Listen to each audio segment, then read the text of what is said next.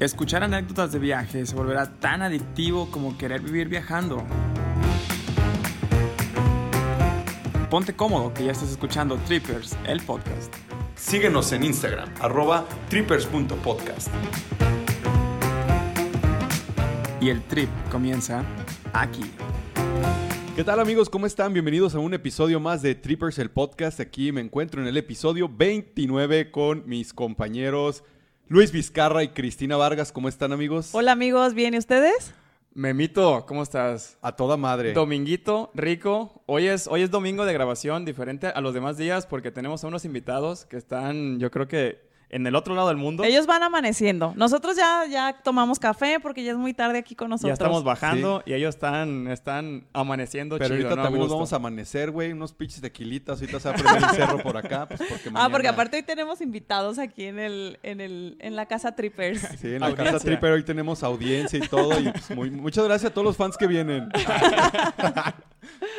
Bueno, este, este, este es un programa especial porque Cristina se, se este, trajo unos, unos invitados súper increíbles que ellos traen un, un proyecto... Eh, Único, podríamos decir a mí se me hace de lo, de lo, de lo mejorcito, pues, porque es, es, algo que muchas personas yo creo que han pensado y a lo mejor muy pocas personas se han animado a hacerlo.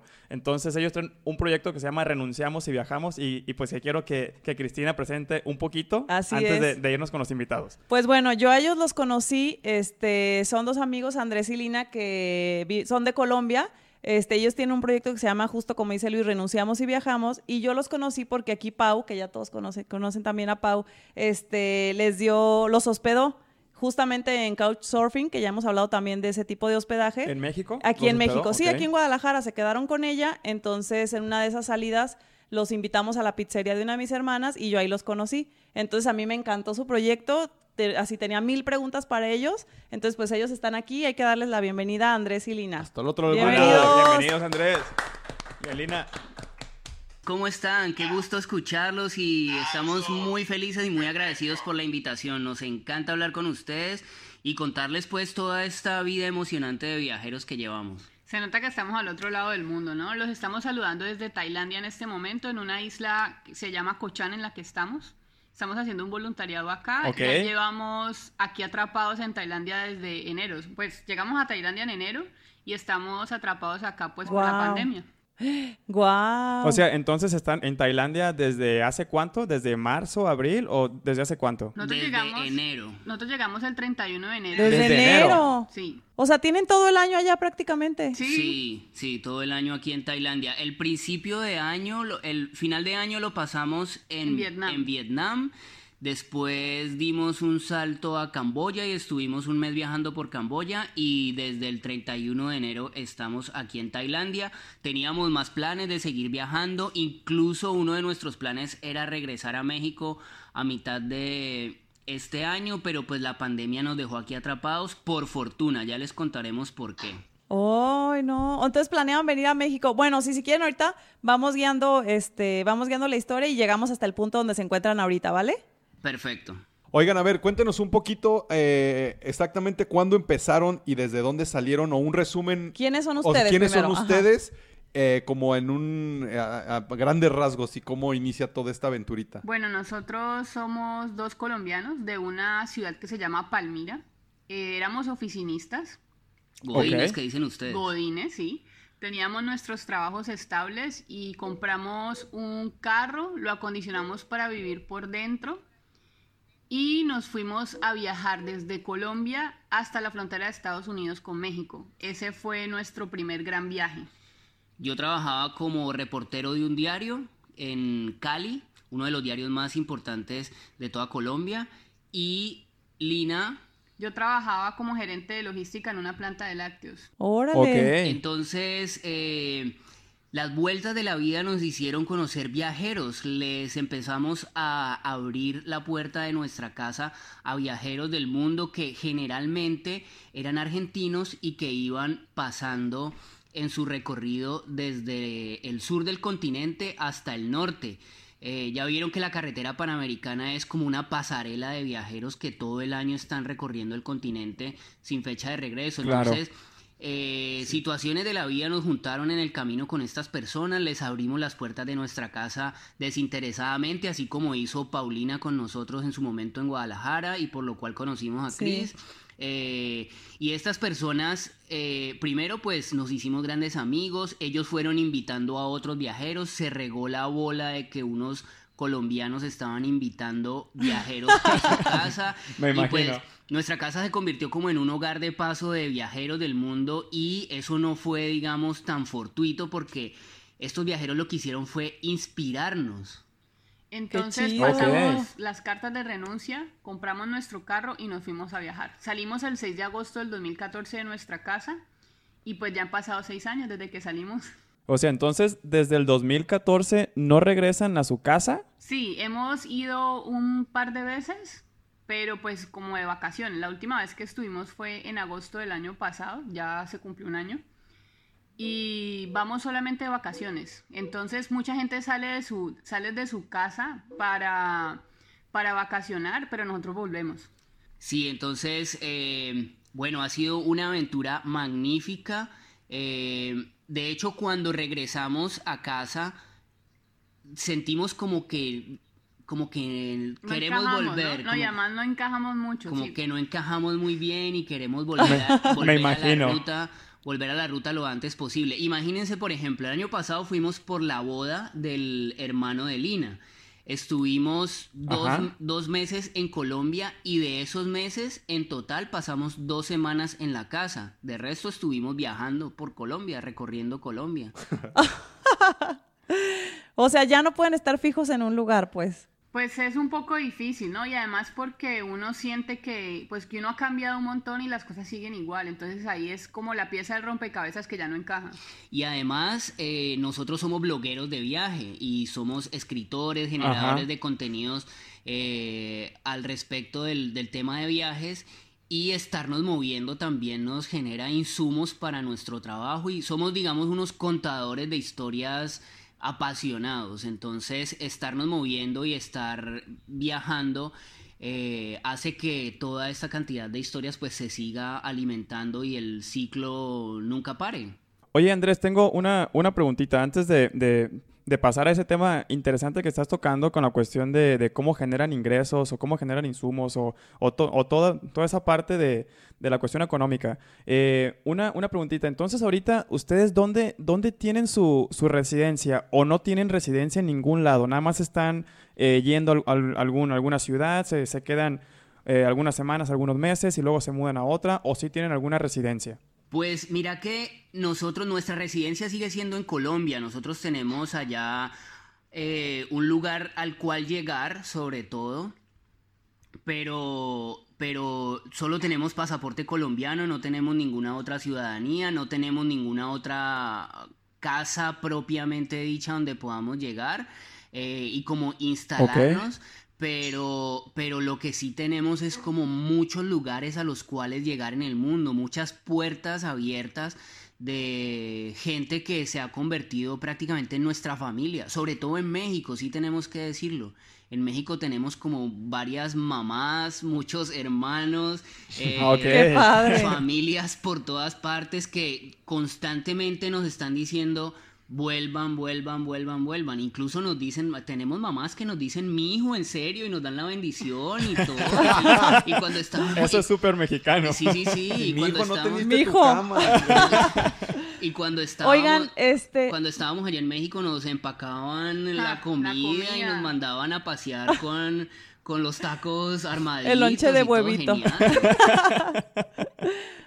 Oigan, y justo eso, le- yo me acuerdo que Pau me había comentado que ustedes venían como por cierto tiempo nada más en su paso hacia Estados Unidos, aquí por México, y me comentó que les gustó tanto que se quedaron más tiempo. ¿Qué alcanzaron a conocer de aquí en México o qué fue lo que más les gustó? Bueno, nosotros en México estuvimos siete meses recorriéndolo. Estuvimos principalmente en el sur y en el centro. Del norte no conocimos mucho, pero de las cosas que por, personalmente a mí me gustó mucho fue San Luis Potosí, especialmente la Huasteca Potosina. Súper me bonito. fascinó. Wow. Ay, yo no he Es ido. Súper bonito. impresionante, es muy linda. Y pues en general la gente, la gente mexicana nos encanta y la comida. Sí, digamos que los mexicanos y todo lo que envuelve su historia, sus costumbres, su manera de ser, su comida, todos los rasgos culturales que tiene México, eso para nosotros es algo encantador. Somos unos enamorados de México. Googleen si tienen ahí la oportunidad. Eh, un texto que nosotros escribimos y que además publicamos en nuestro libro que se llama Carta de Amor a México. Eso fue un texto que se hizo bastante viral. Bastante viral se hizo esta carta en, en internet durante un rato y se compartió muchísimo, gente nos escribía, nos mandaban audio llorando diciendo que gracias por, por haber escrito eso. Entonces, somos unos enamorados de México y no vemos la hora de regresar, les decimos, porque así como le estamos diciendo ahora, eh, dentro de nuestros planes frustrados por la pandemia estaba viajar a México. Entonces, eh, sigue, siendo, sigue siendo una tarea pendiente y creemos, creemos si las cosas se dan como están, como las tenemos planeadas ya después de todo esto que está pasando, el próximo año nos veremos por allá. En Día de Muertos, queremos Qué padre. De, hecho, justo yo a inicios de año les e- ay no sería increíble. Yo justo a inicios de año les escribí no sé si Lina fuiste tú que me contestó creo que sí justo para pedir recomendaciones porque iba a ir a Colombia pero pues también la pandemia jugó ahí con eso y me arruinó mis planes. Pero ustedes aquí son bienvenidos con nosotros cuando vengan para acá. Gracias. Muchas gracias. Sí, fíjate Andrés, ahí nosotros, este, Memo y yo tuvimos la, la, la oportunidad de, de, ir a Colombia este año en, en, el mes de enero, febrero, si no mal recuerdo. Entonces fue, fue, una, fue una cultura que, que, vimos como muy similar a México en cuestión de que son muy cálidos, ¿no? O sea, son, eh, es ese, ese sentimiento latino que, que, se siente, o sea, que estás ahí con ellos, las bienvenidas, y estás ahí de, de, hasta las comidas son muy similares en cierto aspecto, pero sí es algo, es, es, una cultura muy similar, se me hizo a mí. No sé tú cómo, cómo lo viste, ¿no? Desde tu lado colombiano aquí en México. Absolutamente. Absolutamente. Yo digo que sí, existen dos naciones hermanas en América Latina, son México y Colombia. Y nosotros que conocemos bastante bien los dos países, podemos dar fe de ello porque nos parecemos mucho, somos muy alegres, somos muy espontáneos, muy dicharacheros. Somos poca madre, güey. Eh, muy fiesteros también, nos encanta la peda, como dicen ustedes. Eh, claro. Encima de eso, muy hospitalarios. La hospitalidad mexicana y colombiana, digamos que son un, es un rasgo que nos une. Eh, muy religiosos, la gente también, eh, muy diversos. Colombia y México son países que de, si te mueves de un lado a otro, eh, cuando te estás bajando del camión o del avión, sentís que estás en otro lado, en otro planeta diferente. Y es por la diversidad que nos caracteriza. Y encima de todo eso tenemos países que topográficamente, geográficamente, eh, también tienen una variedad de lugares para ofrecer, desde la nieve hasta el Caribe, eh, los desiertos, las montañas, los pueblitos, las grandes ciudades. Entonces, eh, estamos absolutamente de acuerdo. Las telenovelas. Las telenovelas también. Y pues nosotros también sentimos, sentimos mucho como esa afinidad porque por, en nuestro caso nosotros crecimos con el Chavo del Ocho. Entonces, pues... ¿Ah, sí? Claro. Sí, fanáticos, absolutos, absolutos. Religiosamente. Yo también, de hecho. Eh. sí, de hecho, este, aunque es un programa muy viejito, yo sí, yo sí crecí viendo El Chavo del Ocho, a lo mejor porque era el único canal que se veía en Concordia, pero, pero sí, este, pero sí, yo crecí viendo El Chavo del Ocho, ¿no? Entonces es, es algo, es algo bonito que, que en otros países se pueda compartir. Tú escuchabas El Chavo del Ocho en el AM, güey, porque ni tele sabía, no, no, pero es, es, algo bonito poder compartir esa, esa cultura pues mexicana en, en, todo el resto de Latinoamérica, ¿no? Sí, en Latinoamérica este generalmente estamos muy influenciados por México, por las telenovelas, El Chavo del Ocho, por supuesto, los mariachis la música mexicana, eh, sí tenemos una influencia muy grande y, ya cuando uno llega a México uno, uno dice, wow, qué increíble, ah, estos se quedaron cortos con todo lo que ofrecieron como réplicas dentro de nuestro país. Nos encanta México, les digo, nos encanta. Ahora que estoy hablando con ustedes, siento unas ganas tremendas de estar allá. pues bienvenido, cuando gustes. Esperamos pronto puedan venir. Y bueno, este, retomando un poquito eh, el inicio de su historia para que la gente que nos escucha se inspire, porque los programas que hemos hecho así que son como tipo inspiracionales, la verdad es que a la gente le encantan muchísimo. Entonces nada más quiero volver poquito al momento en que ustedes dijeron, va, renunciamos, se fueron en coche, ¿verdad? Creo que en una camionetita y órale, vámonos a viajar. Y también para que ahorita nos platiquen cómo empezaron a generar ingresos para poder vivir, pues. Sí, nosotros lo que hicimos fue comprar un carro, que de hecho fue nuestro primer carro. Yo no sabía manejar, aprendí a manejar para ese carro. Entonces, lo que Lo ibas a necesitar. lo que, bueno, de hecho, pues aprendí a manejar, pero el que siempre manejó fue Andrés. Oh, eso eso como que es muy latino, ¿eh? O sea, que los hombres manejen y que las niñas no, ¿verdad, Cris? Claro. en carretera. Por seguridad. Ay, tampoco. Entonces el carro lo acondicionamos para vivir por dentro y viajamos desde Colombia hasta la frontera de Estados Unidos con México. El viaje tuvo una duración de dos años. Atravesamos Colombia, fue el primer país que recorrimos porque pues queríamos salir diciendo que conocemos nuestro país, que si alguien nos preguntaba pudiéramos darle alguna recomendación y así lo hicimos, disfrutamos mucho de un viaje por Colombia. Dos años. Y después sí, durante dos años. Y después nos fuimos para, enviamos la camioneta por barco desde Colombia hasta Panamá. Tal vez ustedes sabían sí, en, nos fuimos por ferry. Sí, nos fuimos en un, en un ferry desde Colombia hasta Panamá. Tal vez ustedes sabían que la carretera panamericana va desde Alaska hasta la Patagonia, pero tiene un corte insalvable entre Colombia y Panamá, que es la selva del tapón del Darién. Por allí no pasa ni Dios. Ah. Entonces... Yo no sabía. Entonces. ¿Pasan nada más motos nada más? o, ni motos pasan? eso es una selva y aparte de eso es un poco peligrosa porque es un tramo que utilizan los narcotraficantes. Sí, eso es de un control de narcotraficantes tremendo y es una selva muy espesa y muy peligrosa. Ha dejado bastantes aventureros por allá enterrados. Entonces, eh, ni modo de pensar en hacerlo por nuestra cuenta, sino que eh, montamos la camioneta en un barco y nos fuimos con ella hasta Panamá y desde allí fuimos recorriendo hasta que llegamos. Nosotros queríamos llegar inicialmente hasta Alaska, pero cruzando la frontera desde Nuevo León hasta Texas, la migra no nos dejó pasar, nos devolvieron, nos cancelaron nuestras visas eh, por motivos... por motivos, digamos, inexplicables. Pues que a ellos no les dio la gana de dejarnos entrar. Sí, por motivos, digamos, que ya todo el mundo te creo, ¿en serio? Sí, por motivos que ya todo el mundo se lo puede sospechar, que eh, que ni siquiera vale la pena mencionar. Sí, sí, claro, o sea, porque este nada más porque son colombianos, ¿no? Yo creo. Bueno, regresamos. Eh, y el viaje pasó por Panamá, Costa Rica, Nicaragua, el, Salvador, Honduras, Guatemala, Belice y México.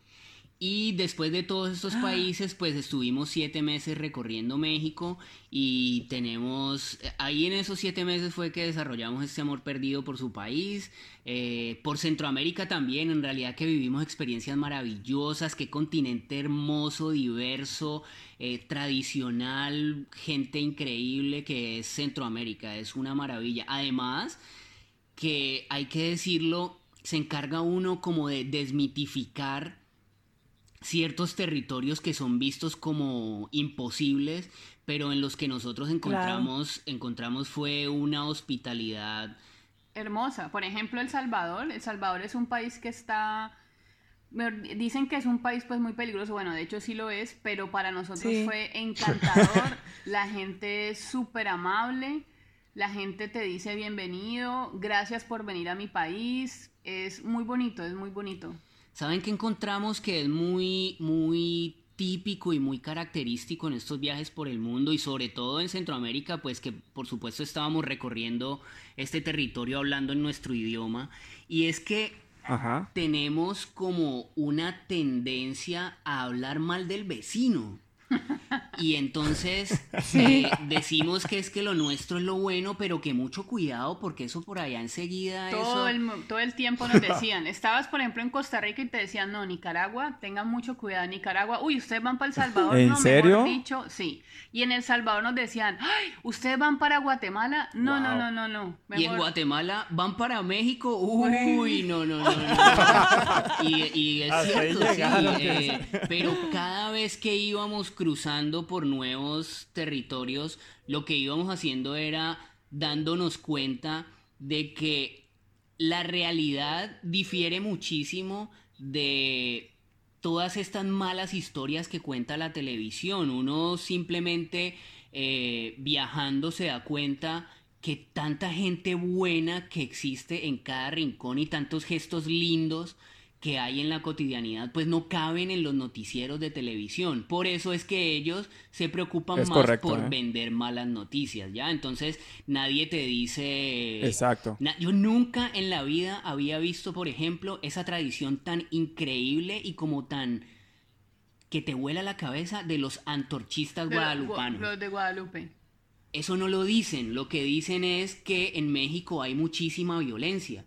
Entonces, eh, nosotros vamos a constatar lo bueno y si pasan cosas malas, pues habrá que dejarlas atrás para seguir conociendo y seguir disfrutando y seguir aprendiendo. Y bueno, y no solo los mitos pasan en Latinoamérica, dime. Oye, una preguntota. Eh, por ejemplo, cuando están en todas estas trayectorias eh, desde... Ahora sí hay que hablar por ya saliendo de Colombia cómo empezaron ya a, como a monetizar o a tener ingresos, pues para estar pasando la poca madre seis años. Bueno, antes de eso, pues ¿llevaban, ¿llevaban un ahorro? Esa es mi gran duda. o sea, pues ¿llevaban como un colchoncito de dinero como mientras empezamos a generar o no? Pues mira que eh, ni siquiera ni siquiera saliendo de Colombia, igual en Colombia, el dinero que teníamos, nosotros teníamos un dinero que nos dan en Colombia por las liquidaciones de los trabajos, cuando uno trabaja cierto tiempo te dan unas liquidaciones. Finiquito se llama en México. finiquito ah, creo que se llama en Finiquito, ajá. Con eso compramos el carro y el resto y el resto nos alcanzó para viajar por seis meses. Ya cuando, ah, cuando se nos acabó el dinero nos tocó reinventarnos una palabra que está muy utilizada ahora en, tiempos de pandemia. Y lo que hicimos fue que los dos somos fotógrafos profesionales, convertimos nuestras fotografías, nosotros convertimos nuestras fotografías en postales y las vendíamos en los lugares más turísticos y lo que hacíamos también es que en las estaciones de servicio parábamos y le contábamos la historia a la gente y le damos una postal o intercambiamos una postal por un litro de gasolina. Entonces así avanzábamos. Wow. ¡Órale! Así estuvimos dos años andando, ¿no? dos años. O sea, antes, antes de, de, empezar a, monetizar, entonces estaban con la, con la parte de los trueques, pues. Yo te cuento historias y tú me das algo a cambio, ¿no? Una gasolina o, comida o algo así. Más o menos así fue. Tal cual, más o menos funciona la cosa así. Lo que pasa es que esto empieza desde un cambio mental. Nosotros éramos dos oficinistas acostumbrados a tener un salario quincenal que lo único que teníamos que hacer era meter una tarjeta a un cajero automático y sacar el dinero y listo.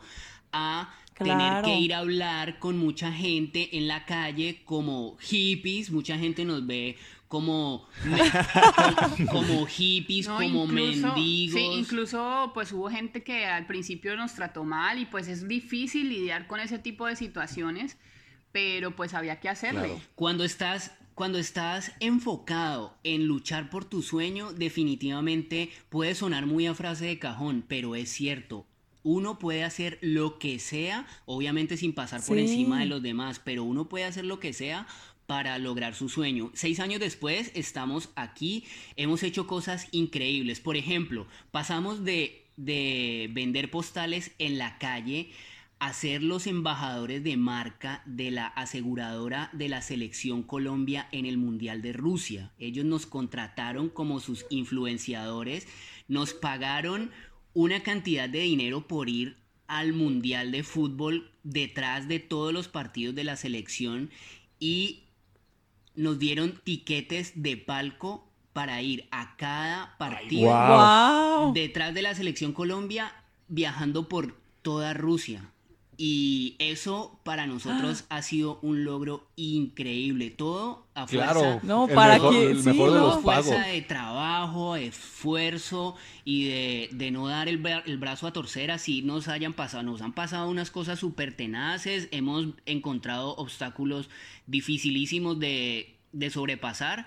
Pero aquí estamos contándoles a ustedes esta aventura tan increíble que hemos vivido en esta etapa tan maravillosa de nuestras vidas. Wow. Pues fíjate que aquí estás contando, no creo que nada más la historia tuya, sino yo creo que describiste a más del 90% de, pues, de, de los trabajadores, ¿no? O sea, yo soy, yo soy empleado igual, igual que ustedes eran, entonces para mí es muy sencillo que, que, cada semana o que cada 15 días pues esté, esté el dinero en una cuenta y que pueda ir un cajero para poder retirar, ¿no?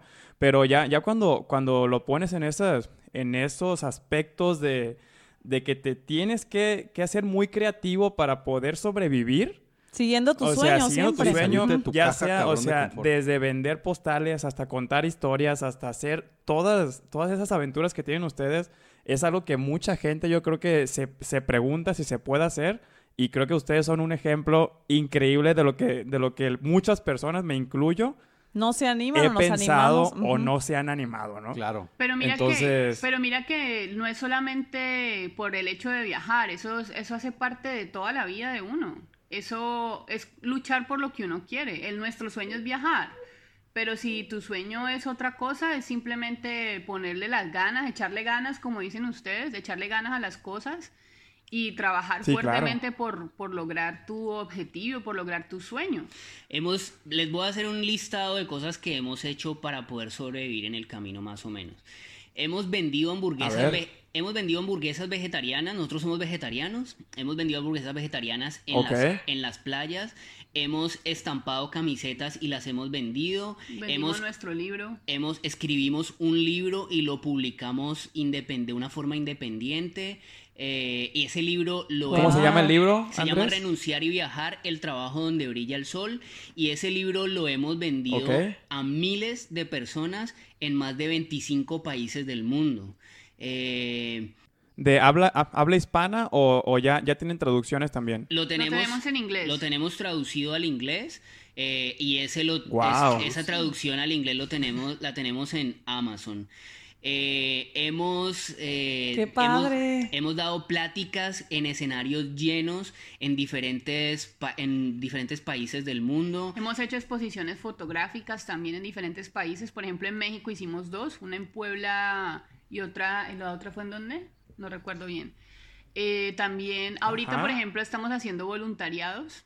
De esa manera nos estamos ahorrando el dinero de, del hospedaje. Entonces, siempre hacemos es como una, como una mezcla, ¿no? Una fórmula entre generar dinero y gastar poco. Pues mira, eh, ahorita que los escucho haciendo tantas, tantas actividades, no creo que hayan renunciado en sí, ¿eh? O sea, porque, porque están trabajando más, yo creo, ahorita que antes cuando estaban en oficina. ¿A poco Eso no? es cierto, lo que pasa es que ya trabajamos es para nuestro propio sueño y no para el de otro.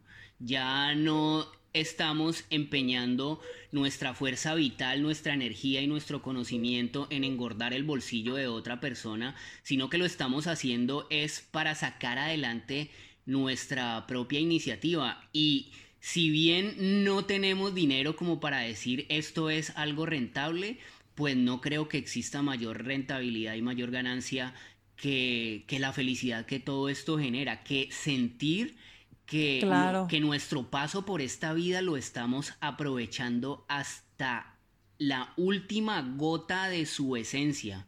Y, y- y eso... Claro. Eso nos, hace, eso nos hace sentir que no, no, no importa cuánto dinero estemos generando, no pensamos en ganar o perder, sino que somos muy Sino conscientes. todo lo que están viviendo. Somos exacto, es eso, eso, digamos que ese verbo resume todo el empuje que nosotros le metemos a esto y es vivir. Nosotros lo que queremos es aprovechar el paso por esta Wow. vida que es tan cortico, tan limitado y, y, y tan- y que además es irrepetible, ¿no? Uno puede creer en reencarnaciones y lo que quiera, pues con suerte va a reencarnar en otro mejor, pero, Ajá. pero por ahora Sí, lo que ¿no? ten- Es por cierto, ahora lo ¿eh? que tenemos es esto y no tenemos nada Es lo más único que seguro. tenemos. Entonces, Exactamente. entonces hagámosle a lo que hay. Eso, eso es básicamente de lo que se trata este proyecto, de vivir la vida al máximo.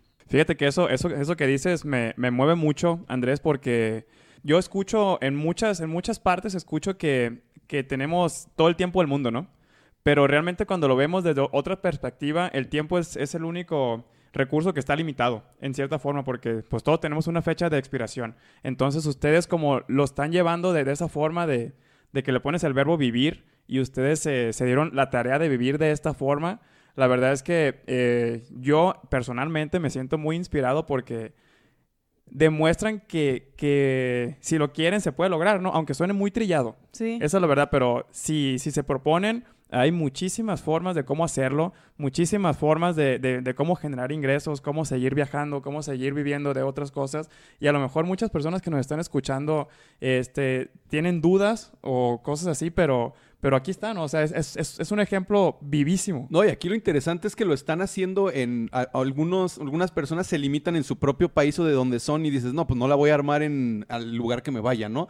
Y ellos que han recorrido tantos lugares y tantas ya profesiones o hobbies que han hecho para monetizar, pues ya realmente no te puede ya dar miedo ni, ni pánico hacer nada, a, ambos. Yo creo que ya han hecho de todo y han roto tantos miedos que lo que les venga lo, lo cruzan. Pues a lo mejor eso, eso sería una, una, una, una pregunta interesante para ustedes. Exacto. Ah, este, ¿Todavía siguen teniendo un temor o un miedo fuerte que digan, sabes que esto todavía no lo hemos logrado, pero en algún punto lo vamos a lograr? Sí, vos no has escuchado eh, decir a grandes artistas, como por ejemplo los Rolling Stones, que antes de salir al escenario sienten miedo uno dice, ¿cómo es posible que estos que están forrados en billete, que son los reyes del mundo y que, y que no tienen preocupaciones, sientan miedo por una cosa que llevan haciendo casi 60 años? Y que saben hacer, exacto. Pues sí, y que, y que se bajan del escenario y salen a una mansión llena de chicas lindas y de trago y de drogas y de lo que quieran. Pues nosotros imaginamos la risa de Lina me encantó. mayoría de los días de este viaje sabemos dónde nos despertamos, pero no sabemos dónde nos vamos a acostar a dormir. No tenemos idea de cuál va a ser el siguiente paso. Y eso, digamos que no es que nos dé miedo, pero siempre hay una sensación de... Es que siempre está la incertidumbre. Incertidumbre. Sí, siempre está la incertidumbre, porque pues nosotros no tenemos, no hacemos muchos planes a largo plazo. Entonces, pues no sabemos qué va a pasar. Y cuando uno no sabe qué va a pasar, pues siempre está la incertidumbre. Porque pues sea como sea, un, un, un, ser humano siempre quiere saber qué va a pasar. Es normal, ¿no? Hace parte también de la esencia del ser humano. Sí, necesita cierta seguridad. Exacto. Y existe la creencia generalizada, nos hemos dado cuenta ahora que hemos creado una comunidad bastante grande, de ver a los viajeros y a los aventureros como una suerte de superhéroes que no le temen a nada, que se arriesgan a todo y que van y se meten a los confines del mundo y, parece como que estuvieran protegidos por, una, por un aura que los saca Por Una divinidad. Sí, que los saca invictos de lo que sea. Pues no es tan cierto porque eh, el miedo es una reacción humana de nuestro sistema nervioso y sirve, nos puede servir, Correcto. nos puede servir como una como una herramienta protectora. Si no tuviésemos miedo, andaríamos como a la loca metiéndonos eh, donde sea y con quien sea. Además, algo que pues hay que tener en cuenta es que nosotros como viajeros somos más vulnerables que cualquier persona que está en su casa, porque pues uno está expuesto a, situaciones diferentes, estás en un país que no es el tuyo, claro. te estás con un idioma que no es el tuyo, entonces la vulnerabilidad aumenta. tienen menos derechos. Sí, también los derechos son muy diferentes. Por ejemplo, aquí en Tailandia eh, los derechos de los tailandeses prevalecen por encima de los nuestros, que es lo normal, ¿no? Porque somos los extranjeros, somos los extraños aquí. Entonces también es entender eso, que uno es el extraño, que uno es el que está de visita y que de cierta manera toca como acostumbrarse a las tradiciones que, tienen el, que, que hay en el país el que estás visitando. Hay cosas a las que uno no está acostumbrado. Por ejemplo, si estás visitando un país islámico, pues bueno, puedes andar con blusita de tiritas porque sabes que eso no hace parte de, su forma de vestir. Entonces son cosas como por el estilo. También, por ejemplo, por acá eh, tal vez no se acostumbre mucho a comer con cubierta, entonces toca aprender a comer con palillos. Entonces son cosas que hacen parte. Convertimos el miedo en un aliado. Enfrentamos los miedos y después de enfrentarlos es que vemos los resultados que nos deja toda esta experiencia. Pero si uno se detiene ante los miedos y se queda siempre en la zona segura haciendo lo mismo, pues la vida se va a convertir en una, en una espiral de monotonía eh, que finalmente va a terminar el día en que ya dejemos de existir. Entonces, más bien vale la pena tener, miedo, tener miedo, no creerse un Superman, pero sí salir a enfrentar los miedos eh, con cautela, con precaución, analizar bien las situaciones y convertir esos miedos en historias de vida y experiencias increíbles. Hay una frase que me acuerdo, no recuerdo bien quién la dijo, pero si tienes miedo, hazlo con miedo. Exacto, eso es Es correcto, exactamente. Sí, o sea, el, miedo, como dicen ahí, o, te puede paralizar o te puede catapultar a hacer las cosas, ¿no? Entonces, y sí, como, como dijiste, si tienes miedo, pues haz las cosas con miedo y pues que salgan. Oigan, chicos, ¿y en algún momento ustedes han platicado o han planteado el, oigan, pues ya vamos a parar un momento, nos queremos establecer un rato, un periodo más largo en algún lugar o regresar a su país o por el momento no está en sus planes? La verdad es que por ahora... Pues mira, la verdad, nosotros teníamos muchas ganas ahorita de regresar a Colombia con lo de la pandemia, pero ya se nos quitaron.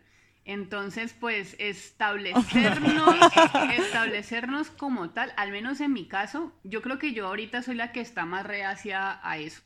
Eh, incluso cuando Andrés me ah, dijo que, quería, que quería regresar a Colombia, yo le dije, no, pero vení, porque no vayamos todavía. Entonces, en este momento, a corto plazo, porque pues de igual manera nosotros vamos cambiando las decisiones a medida que va avanzando el tiempo. Eh, no tenemos un plazo, pues no tenemos como planeado establecernos en algún lugar.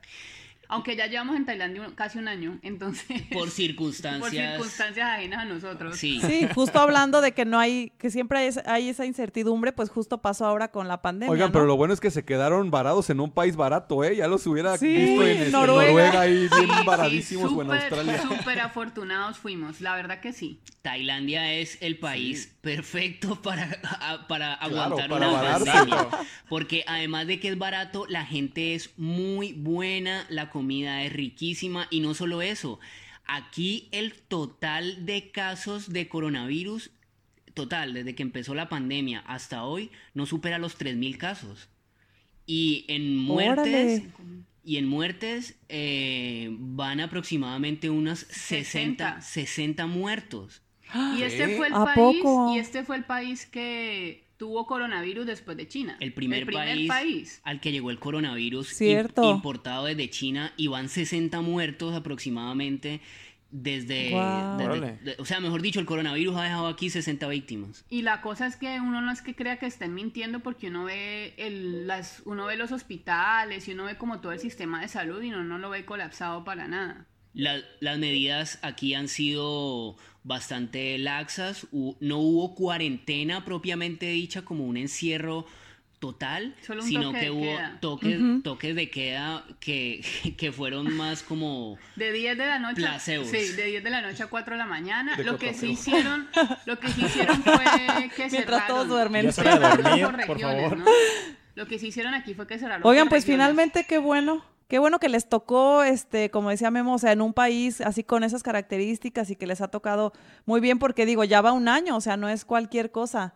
Este, yo les quería hacer nada más antes una pregunta difícil. Igual que me conteste cada uno, de todo lo que conocen, tú, Lina, y tú, Andrés, ¿qué me podrían decir que es como el lugar que los ha dejado más maravillados? Solo uno. Pues mira, nosotros tenemos, tenemos como un top, como un top 3 de países pero pues de lugares, así que ah, a, mí me dejó, a mí me dejó maravillada de lugares eh, Capadocia en Turquía. Eso es una cosa alucinante. es quiero alucinante. y pues el top 3 que tenemos, no, ya, sí, top 3 de países, eh, es que hay una pelea ya bastante fuerte, ¿no? Pero es México, me imagino. México, aparte pues de nuestro país, México, Turquía y Tailandia ahora, para mí, no sé Andrés. Órale, wow. Sí. ¿Y tú Andrés? Eh, Turquía es, uy, Turquía, el que esté escuchando esto, si ustedes no han ido a Turquía, chicos, por favor, prográmense urgentemente porque qué país tan impresionante. ya mismo. Es, es increíble. Mi ciudad favorita en el planeta Tierra de las que he visitado es Estambul. Nosotros hemos visitado, digamos que más de 500 ciudades, podemos decir. Eh, pero 500 ciudades de lejos, no tiene comparación, es increíble. Digamos que uno puede hacer un ranking de diferentes aspectos de cosas que le han gustado en el mundo, como por ejemplo la gente más, la gente más la gente, la comida, eh, la eso, diferentes cosas. La cultura. Pero, pero también todas esas cosas se encuentran en Turquía y todas esas cosas se encuentran en México. Eh, México definitivamente es, léanse la carta de amor a México. Eh, sí, la vamos a leer y la vamos a postear. ¿Está en el blog de ustedes? Sí, ahí está. En Google la encuentran, pongan carta de amor a México y les sale renunciamos y viajamos de primero. Y ahí, sí, de muy del fondo del corazón, de muy del fondo del corazón, estamos contando todo el amor que sentimos por su país. Eh, pero bueno, digamos que para que esto no se convierta en un en una adulación, blog de amor, en una sí, eh, uy, Turquía, Turquía, qué gente tan buena, qué comida más rica, qué costumbres más impresionantes. La historia del mundo pasa obligatoriamente por, Turquía. Los imperios bizantinos. Ya me voy a Turquía, bye. no, es que tiene los dos lados, muy europeo y muy asiático. Tú sí has ido, ¿no? Sí, me tocó ir este después del mundial y genial. Yo la verdad iba con cero expectativa y me encantó justamente por todo lo que mencionas, es demasiado diverso. Uy, es increíble. Es, nosotros estuvimos, imagínense esta, le voy a tirar este dato tan increíble sobre lo que es la hospitalidad turca. Estuvimos tres meses viajando por Turquía y de esos tres meses pasamos 88 noches haciendo couchsurfing. 88 noches. Wow solo pagamos dos noches de hotel en, un, claro, en el pues Mediterráneo, en un lugar este, que se llama 90 noches son tres meses. Sí. Y escuchen este también. No pagamos ni un solo transporte intermunicipal. Viajamos a dedo los tres meses completos por la mitad del país. Turquía es un país enorme, pero nosotros los tres meses los viajamos eh, haciendo autostop. Haciendo autostop. Wow. Oigan, qué chidas anécdotas la verdad tienen. Oigan, para ir cerrando el programita, este, ¿qué le pueden recomendar a la gente que quiere a lo mejor hacer algo similar a lo de ustedes? No que se hayan ustedes equivocado o no, pero ¿qué, qué hubieran preparado mejor o creen que haya salido todo excelente? Pues no, mira, es que hace parte, todo lo que nos pasa hace parte de, pues de los aprendizajes que uno tiene que tener al momento de, hacer un viaje, porque el mismo viaje se vuelve un maestro de uno, el mismo viaje te va, te va enseñando lo que tenés que aprender y te, va y te va también enseñando lo que tenés que desaprender. Ahí lo más complicado de hacer algo como lo que nosotros hacemos siempre es el primer paso. Eso siempre es lo más difícil, dar ese primer paso hacia el vacío en cualquier tipo de situación, en cualquier tipo de decisión, eso es lo más complicado. Yo le agregaría algo más en la cuestión de un viaje de las, de las características del que nosotros estamos viviendo y es dejar de lado las expectativas de comodidad.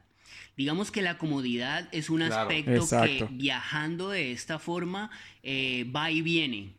Lo que importa más son las experiencias, los encuentros, el aprendizaje y no mucho la relajación que está asociada con los viajes, no tanto la playa en la tumbadora con el, con el cóctel en la mano y después el spa y después el shopping. No, acá la cosa es absolutamente diferente.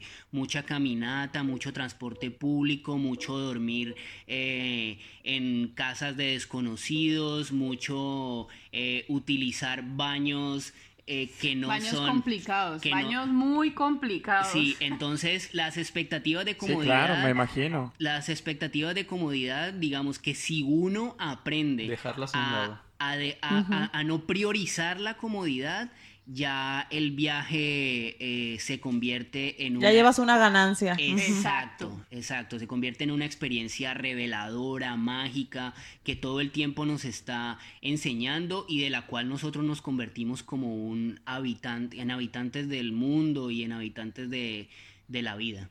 Oigan, ¿y cómo fue para ustedes ahorita, eh, este, como que entendiendo todo, el momento en que empezaron a generar una comunidad tan grande y que empezaron a inspirar a tanta gente y ver que les escribían de todos lados del mundo? ¿Cómo fue para ustedes? O sea, ¿se imaginaron que iban a llegar como a esto? Pues la verdad que no. Para ser muy sinceros, no. Eh, nosotros lo que creemos es que la gente está llena de sueños y que nuestra filosofía de vida es como el grito que quiere dar mucha gente, que es renunciar y viajar. Entonces, debido a eso es que pues nos siguen. Aparte de eso, sentimos que tenemos una responsabilidad enorme porque también tenemos que desmitificar eso que estaba diciendo Andrés, de que viajar es andar siempre con un cóctel en la mano, es siempre tener, estar de hotel en hotel. Entonces siempre tratamos de ser lo más auténticos y lo más sincero posible para que la gente sepa realmente cómo es este estilo de vida. Ya vieron que las redes sociales están, las redes sociales están llenas, plagadas de una gente de mierda que lo único que hace es vender humo, vender fantasías, posar de lo que no son y decirle al resto del mundo si yo puedo, tú si yo pude, tú también puedes.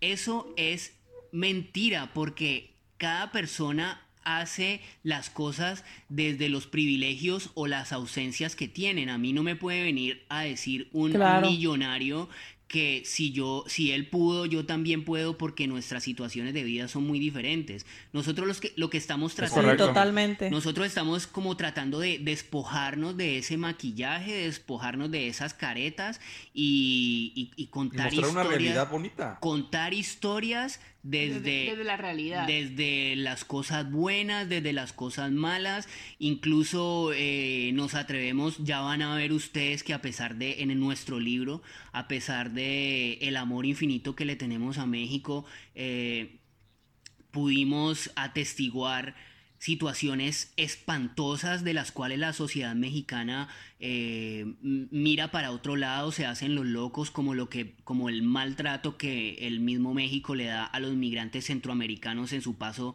eh, hacia Estados Unidos, el tren de la bestia, estuvimos en el tren de la bestia. Eh, entonces, como viajeros, digamos que tenemos estas experiencias transversales por diferentes situaciones, de las buenas a las malas, de las cómodas a las incómodas, y, eso es lo que nosotros tratamos de contar, como que el mundo no es solamente un lugar para ir a posar y a tomarse cócteles y a decir que la vida es maravillosa, porque eh, estamos llenos de matices. Wow. Está buenísimo. Exactamente. Sí, fíjate Andrés, este, esta, esta, esta parte que comentas, yo creo que no es un, no es un eh, viaje de vacaciones que estás haciendo, sino, como tú dijiste, es un estilo de vida que es completamente diferente, ¿no? Entonces, es, yo creo que es, es, es, muy válido también que uno se vaya, se vaya de vacaciones, se vaya a un hotel a, a, a tomar sus margaritas, a, echarse en una hamaca y estar ahí este, 5 días, 10 días, 15 días, pero también e, es muy válido toda esta parte que, que, ustedes están, están compartiendo y yo creo que es un proyecto muy bonito porque están dejando ver eh, un mundo completamente diferente a muchísimas personas que tal vez tienen ese, ese mismo ideal que ustedes y que no se atreven o sí se atreven, pero yo creo que dependiendo del enfoque, es, es muy válido. lo puedes disfrutar. Exactamente, o sea, es, es, válido ambos enfoques, ¿no? O sea, ninguno es malo, ninguno es bueno, dependiendo qué es lo que uno quiera eh, y, que, y que se anime a hacerlo, simple y sencillamente. Claro, es que eso es lo más importante, ¿no? que uno pueda hacer lo que realmente quiere hacer. Si uno tiene la posibilidad de hacerlo, hacerlo. ¿Por qué no? Hay tantas formas de viajar como viajeros. Entonces, pues cada cual vive su experiencia. Nosotros no estamos vendiendo una forma de hacer las cosas, eh, sino que Exacto. si podemos aconsejar a alguien de alguna forma, pues nos encanta siempre eh, ayudar a alguien. El mejor piropo que nos han dicho en la vida es que somos inspiradores y nosotros nos agarramos de eso y a partir de ahí eh, empezamos a construir un discurso que en el cual comprendimos que, como les contamos al principio del programa, la inspiración a nosotros nos llegó. Entonces nosotros lo que estamos haciendo es parte de un ciclo de inspiración. Pasarla también. Pasamos la posta a otras personas para que sigan de alguna forma haciendo crecer esta cadena de, buenos sucesos, de buenos hechos y de bondad en el mundo. Esta cadena de favores, ¿no? Ah, por supuesto. Claro. Este, entonces, chicos, ya para ir cerrando, eh, ¿qué parte del mundo les falta por ir? Así que mueran por ir. Uh, bueno, nos faltan un montón, pero por ejemplo, yo personalmente ahorita me muero por ir a Corea del Sur. Esto, incluso estoy estudiando coreano y pues he aprendido un montón de la cultura coreana y me muero por ir a Corea del Sur. A mí me encantaría ir, a mí me encantaría ir a Irán. Ese, ese lugar, ese lugar, digamos que en el, en el imaginario colectivo de los viajeros, de la gente que ha recorrido el mundo, Irán está en el top de los países más hospitalarios del mundo. No hay ningún país donde la hospitalidad sea más, eh, sea como una norma de vida más fundamental que en Irán. Entonces la gente cree que el fundamentalismo, que, el, fundamentalismo en ese país va del lado como del, del, terrorismo y de no eso es claro, de la guerra y todo. Exacto. Allá el fundamentalismo va es por el lado de la hospitalidad y yo me muero de ganas por probar de esa maravilla de gente y de esa cultura tan tan increíble.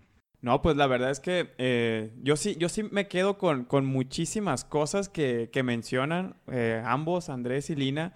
La verdad es que eh, fue, fue, fue, una experiencia muy bonita porque yo no tenía ni idea de, de que unas personas tan carismáticas, pues, o tuvieran un proyecto de, de, de, esta magnitud y la verdad es que sigan inspirando como han inspirado hasta ahorita a su, a su comunidad. No sé si, si, si, quieran comentar sus redes sociales para que la gente los busque, los siga y, se sigan inspirando con ustedes. Claro que sí, mira, en nuestras redes sociales nosotros tenemos Facebook, tenemos Instagram, tenemos canal de YouTube, Twitter y nos encuentran como renunciamos y viajamos en todas ellas. Y también tenemos nuestro blog que es www.renunciamosyviajamos.com. Ahí estamos contando anécdotas, damos consejos de viaje, en fin, lo que necesiten por ahí a la orden. Perfecto. Oigan, pues muchas gracias. Eh, aquí ya saben que en México tienen su casa. Yo creo que está de más decirlo. Aman el país a lo que, por lo que puedo percibir. y pues estaría muy padre en algún futuro eh, recibirlos nosotros ya personalmente. Y pues bueno, la verdad que me quedo con muy buen sabor de boca. Eh, un placer haberlos conocido. Y pues bueno, ya tengo otro, otras nuevo, una nueva pareja que, que me pueden inspirar a seguir eh, viajando y a seguir en esta vida. No, muchas gracias a ustedes. Pues yo creo que. Muchísimas gracias. Sí, pues lo que nos faltó aquí es tiempo, pero justo todas las personas que nos escuchan los pueden seguir ahí en sus redes. Y pues vamos a seguir en comunicación. Muchas gracias por, por acompañarnos. Un gusto. Hasta luego, muchas gracias. Bye bye.